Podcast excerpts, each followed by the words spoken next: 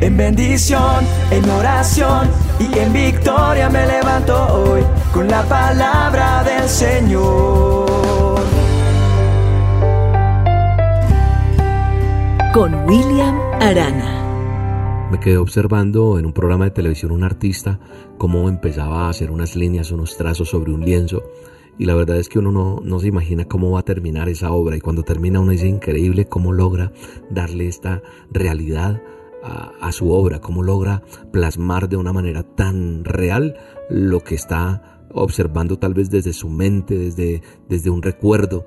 Y entonces me pongo a mirar y yo veo que los artistas no dejan su obra inconclusa. Un artista arranca una obra y traza sus líneas, pero sabe para dónde va. Tal vez yo como espectador no lo sé, pero el artista su obra no la deja inconclusa. El artista, sus líneas que traza, sabe lo que va a hacer con cada línea. Para mí no hay comprensión en una línea que está trazando cuando observamos cómo están pintando en el lienzo, pero no desconoce el fin de lo que está haciendo o cómo va a terminar eso que está realizando.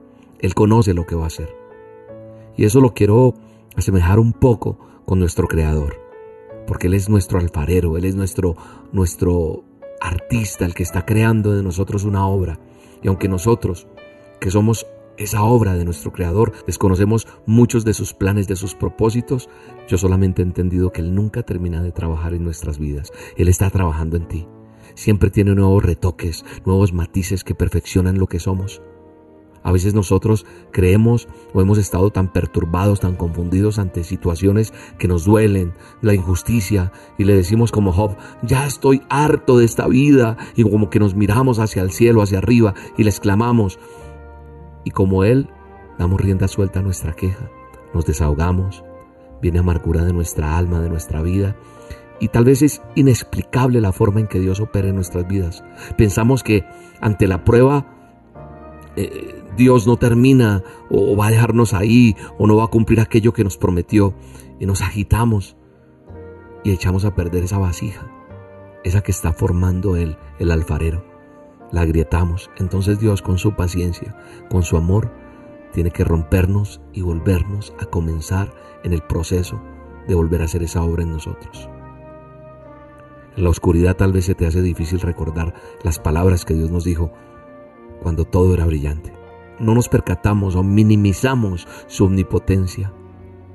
Las noches son largas, es caos, es desorden y queremos explicaciones. Y cuando no encuentro explicaciones, entonces encuentro respuestas según las que yo creo. Creemos que estamos siendo castigados o tal vez lo que es peor, que hemos sido olvidados por nuestro Creador. Alguien me dijo un día que me dolió mucho escuchar eso. Pregúntele a Dios por qué se olvidó de mí. Parece que se nos olvida como a Job, que aunque la pasó bien difícil, tuvo momentos de restitución. Y llegó el día en que todo lo que el enemigo le arrebató, Dios se lo devolvió con intereses. Job fue un hombre bendecido mucho más de lo que había sido anteriormente. No se te puede olvidar que después del llanto viene la sonrisa.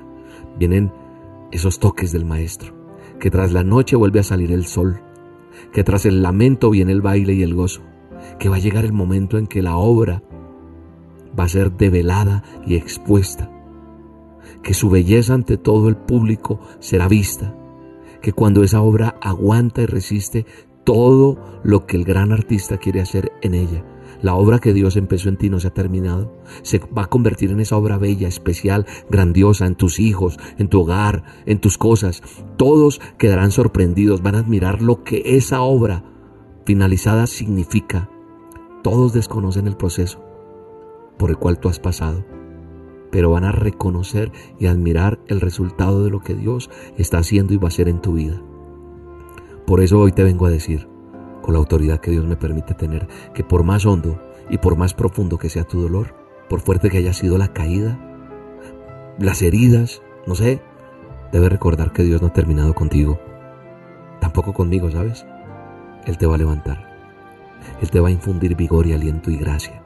Él nunca se va a olvidar de ti porque su amor es incondicional y profundo. Aguarda tú el momento con paciencia y ten perseverancia. Pero mientras esperas, no te rindas. Sigue luchando, sigue creyendo. ¿Sabes una cosa? Job no lograba entender cómo de la noche a la mañana a su vida había llegado tanta catástrofe pero su amor hacia Dios siempre fue sincero. Pasó por el valle de las sombras de la muerte, pero mientras lo atravesaba, Dios iba justo a su lado y jamás lo abandonó. Lo ayudó a atravesar ese túnel de desesperación, de oscuridad, pero lo recompensó con auxilio. Y en sus momentos más desesperantes le dio fuerzas. Así creo que va a pasar contigo. Por eso hoy te vengo a decir, respira profundo. Aspira a la paz que Cristo quiere soplar sobre tu vida. Esa paz que sobrepasa todo entendimiento. Porque sabes, Dios nunca te va a desamparar. Esa paz que vuela por encima de la tempestad. Ese amor que excede y sobrepone a todo problema, a toda dificultad. Ahora calmadamente abre tus brazos y deja que Él te inunde con su amor y déjame orar por ti. Padre, permíteme bendecir a esta persona. Ayúdale, ayúdale en el momento que está pasando, en el momento que está viviendo. Solo tú puedes hacer que cambie su pronóstico y su diagnóstico. Tráele la paz y la bendición tuya. En el nombre de Jesús. Amén. En paz, en medio de la tormenta puedes tener. Paz en la tormenta, fe y esperanza. Cuando no puedas seguir, aun con tu mundo hecho pedazos, el Señor guiará tus pasos paz en medio de la tormenta. La dosis diaria con William Arana.